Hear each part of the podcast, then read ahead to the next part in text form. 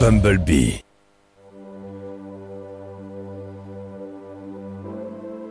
Je m'appelle Charlie Watson. J'ai 18 ans. Aujourd'hui, en fait. La coccinelle est à vendre Elle est à toi. Joyeux anniversaire.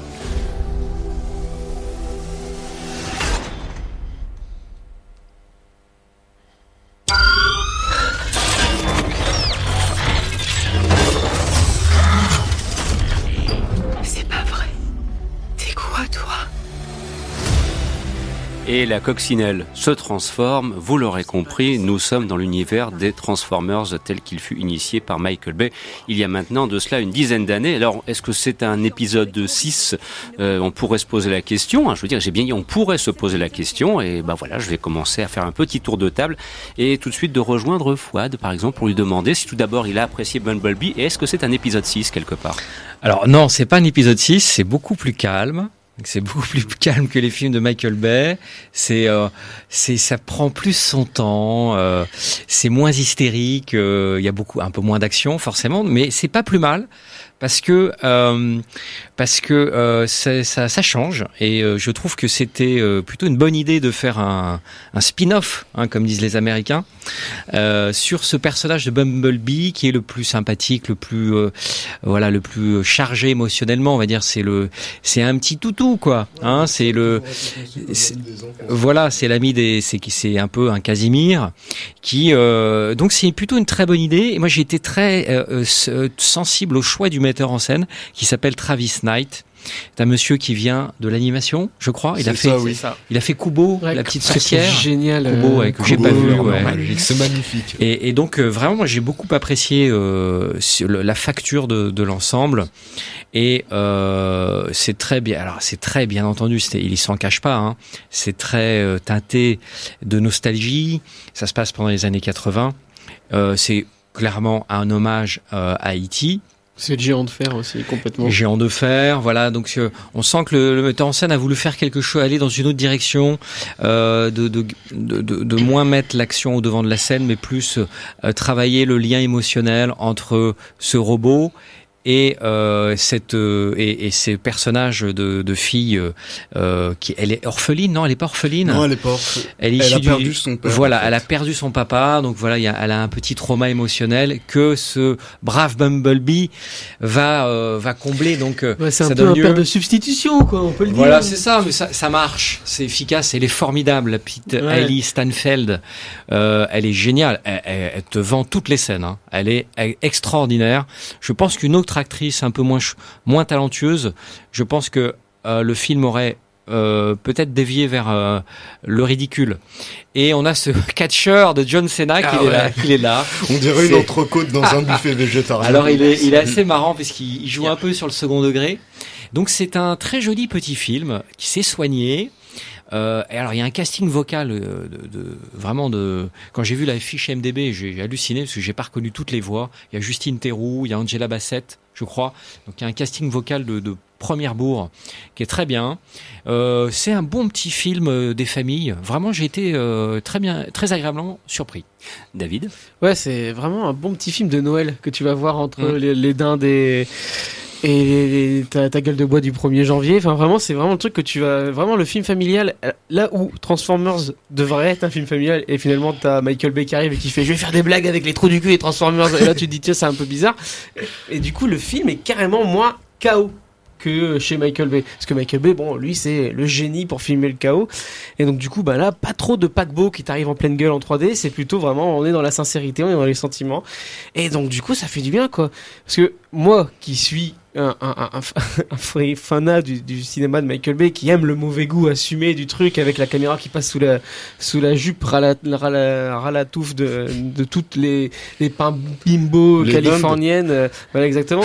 Et donc, du coup, il n'y a pas ça dans, on est vraiment chez, chez, dans une production Amblin, complètement anachronique, hein. On a l'impression d'être dans les années 80 alors qu'on est en 2019. Et, euh, ça fait du bien. Et enfin voilà, si vous êtes fan de tout ce qui est, euh, tu l'as dit, E.T., euh, les Goonies, euh, le film de, de John Hughes là qui est d'ailleurs Breakfast cité ouais, Club. Breakfast Non, mais- Club, Club. tu vois, Ouais. bah, c'est un peu forcé, mais ça, ça fait toujours plaisir. Mm. Et puis voilà, quoi, c'est vraiment le film, enfin, tu vois, là où Transformers, à part le premier, c'est quand même la grosse machine Afrique pour faire euh, pour rameuter le public euh, des Chinois pour qu'ils viennent regarder nos films les films occidentaux et ben là t'as le côté sincère et c'est marrant de se dire tiens du sincère dans la grosse machine Afrique qui est Transformers et de toute façon enfin voilà ça tournait vachement en rond euh, là l'épisode 5 c'était un petit peu c'était du n'importe quoi mais moins bien maîtrisé que d'habitude et donc du coup bah, ça fait du bien d'avoir un peu de sang neuf et j'ai hâte de voir ce qu'ils vont faire parce que bon en fait j'ai l'impression qu'avec Bumblebee ils grillent un peu toutes leurs cartes tout de suite quoi. Euh, après si euh, pour Christophe il pourra cer- certainement en parler. Si vous êtes fan de la série animée d'origine des années 80, le film est un sacré hommage. Les, les dix premières minutes de de, de, de Bumblebee qui se déroulent sur euh, la Cybertron. c'est euh, avec euh, on a l'impression d'être dans le dessin animé avec les, les, les designs originaux, euh, les enfin euh, voilà, c'est cool de voir ça, c'est chouette. Et donc du coup, c'est vraiment une bonne surprise Bumblebee. Alors, c'est faut faut se dire que c'est pas du tout le même budget que les Transformers, c'est quand même vachement en mode euh, plus petit quoi. Mmh, Ça épileptique. coûté très très cher. Ouais. Ouais, ouais, épileptique. Coup, c'est un projet vachement plus modeste en fait. Et c'est ça qui est chouette. Bah, ça fait plaisir à entendre ça. Puis c'est le- euh, tu- la dernière fois dans une récente émission, tu disais, euh, bah il nous manque un petit peu un film de Noël entre Ouais, guillemets. bah, c'est il y avait un, un vide qui a été Mm. qui a été comblé en, la- en la circonstance. hein. Voilà donc pour pour Bumblebee. Alors euh, est-ce qu'on a le temps de laisser parler Ryan? Oh non. Euh, non, c'est- Alors Christophe, que- qu'en penses-tu? Non, Ah, moi, j'aime, moi, moi, bien, euh, j'ai- j'aime assez le Non film. mais est-ce qu'on a le temps de laisser parler Ryan? Oh, je Ah. pense. Oui. Je pense. Alors vas-y, tu peux continuer. Voilà, faut compenser les, les cœurs d'artichaut parce que c'est clairement la meilleure suite à, à- aux Transformers de 2007, mais c'est juste parce que la concurrence à côté est, est un peu à la ramasse. À force de cultiver sa déviance, elle a pas réussi à faire un film vraiment convaincant. Donc là, il y a quand même de belles choses à sauver, même au niveau de l'esthétique. En fait, on retrouve, comme David l'a dit, quelque chose de, de plus proche du dessin animé, donc avec des belles formes assez simples à appréhender. C'est ça a une poésie limite candide. Et pour l'action, Travis Knight, comme il vient de l'animation, il sait comment euh, travailler avec euh, des créatures virtuelles.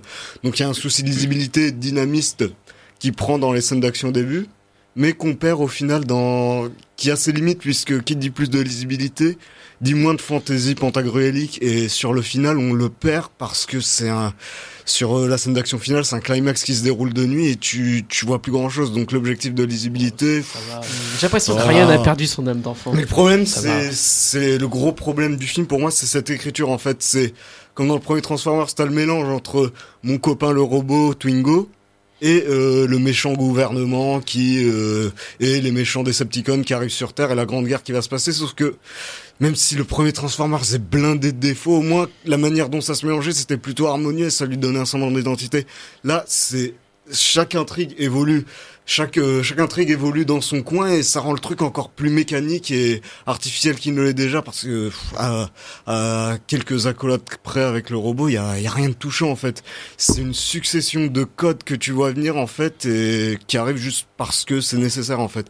C'est nécessaire par exemple de faire euh, euh, détruire la maison par Bumblebee parce que c'est rigolo. Et pour euh, le côté 80s, moi j'en peux plus en fait de la nostalgie non, des années 80. non, là, je trouve qu'ils l'ont super bien fait. En fait, ils te mettent une excuse bidon pour euh, expliquer pourquoi Ellie est, euh, écoute sans cesse ses musiques. C'est censé être un instrument de communication pour elle. Le truc, c'est que ça marche pour Bumblebee, vu qu'on lui coupe la voix, mais pour elle, c'est c'est juste un refuge en fait, un truc euh, pour se pour s'isoler de l'autre. Et euh, c'est ça excuse juste un déferlement, mais je reconnais un truc et c'est la plus belle chose du film, c'est quand même Ellie Steinfeld qui est très talentueuse en effet et qui est clairement au-dessus de ce script qui l'oblige à verbaliser tout ce qu'elle faisait passer par son jeu, par ses expressions, par ses gestes. Eh ben, il fallait l'entendre, puisqu'il n'est pas d'accord avec vous. Alors Christophe Moi, je l'aime bien justement parce que, comme dit David, c'est quand même beaucoup moins épileptique que les derniers euh, Michael Bay parce que le, sixi- le, le cinquième The Last Night est quand même euh, à la limite du supportable. Bon après, euh, moi j'aime bien le, le, le côté revival 80s qu'ils ont mis dans Bumblebee et en plus je trouve que c'est très bien fait parce que justement ça prend pas les références communes et habituelles, que ça soit musicalement, il y a quand même beaucoup de Duran Duran, il y a du Stevie Nicks, il y a des il y a du Smith, il y a du il y a du Michael McDonald, ce qu'on n'entend pas véritablement souvent quand on fait une BO 80 euh, quand on fait une BO 80s. Donc ça c'est déjà très bon.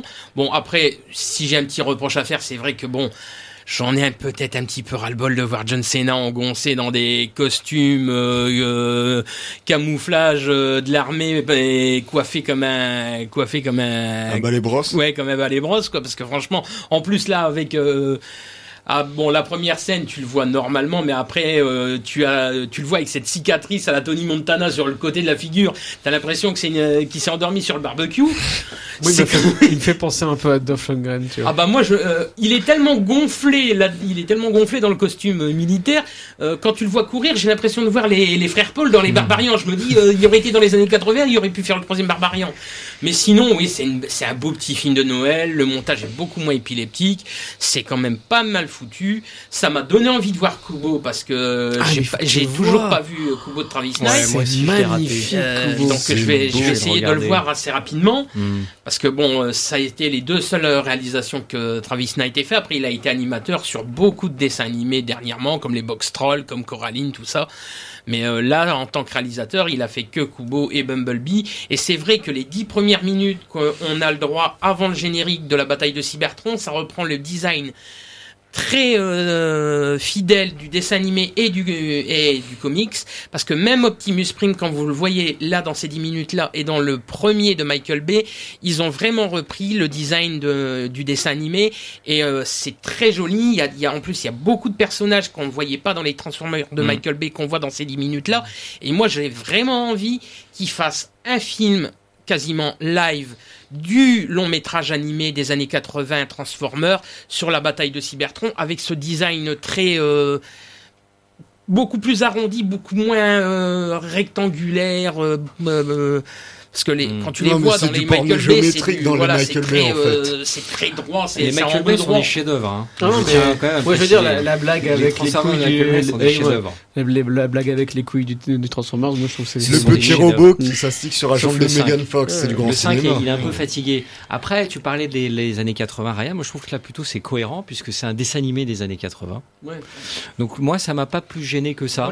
Je sais pas ce que t'en as Non, pensé. mais Non, moi j'aime bien parce qu'en plus ça se passe en 87, donc t'as toute la référence aussi à la, à la culture euh, vidéo club, tout ça. C'est ça. Euh, il y a, quand tu vois quand euh, Bumblebee regarde la télé dans le garage, Mm. il y a, ça fait quand même référence à, à- quand même à des grands films que sont les films de John Hughes, que sont Breakfast Club, Saint Elmo's Fire, euh, tout- toute cette, toute cette, euh, tout- toutes ces belles pépites qu'on a eues dans les années 80. Et musicalement, c'est ce que je disais, c'est qu'ils ont pas pris les morceaux habituels. On Oui. aurait pu nous ressasser C'est du pas da- la on aurait pu, voilà. euh, c'est pas la BO de euh, Galaxy, euh, les Gardiens de la Les Galaxie. De la Galaxie. Ouais, ouais. Puis même, moi j'avais peur qu'on nous rabâche encore une fois les oreilles avec euh, David Bowie, Let's Dance et compagnie. Julie que- voilà, ouais.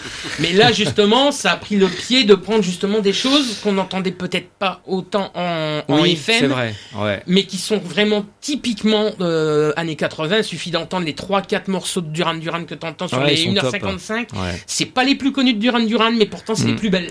Et il y a l'apparition de Rick Hunter. Exact. Et ça, c'est Fred c'est Fred super Dwyer est là. cool. Ouais.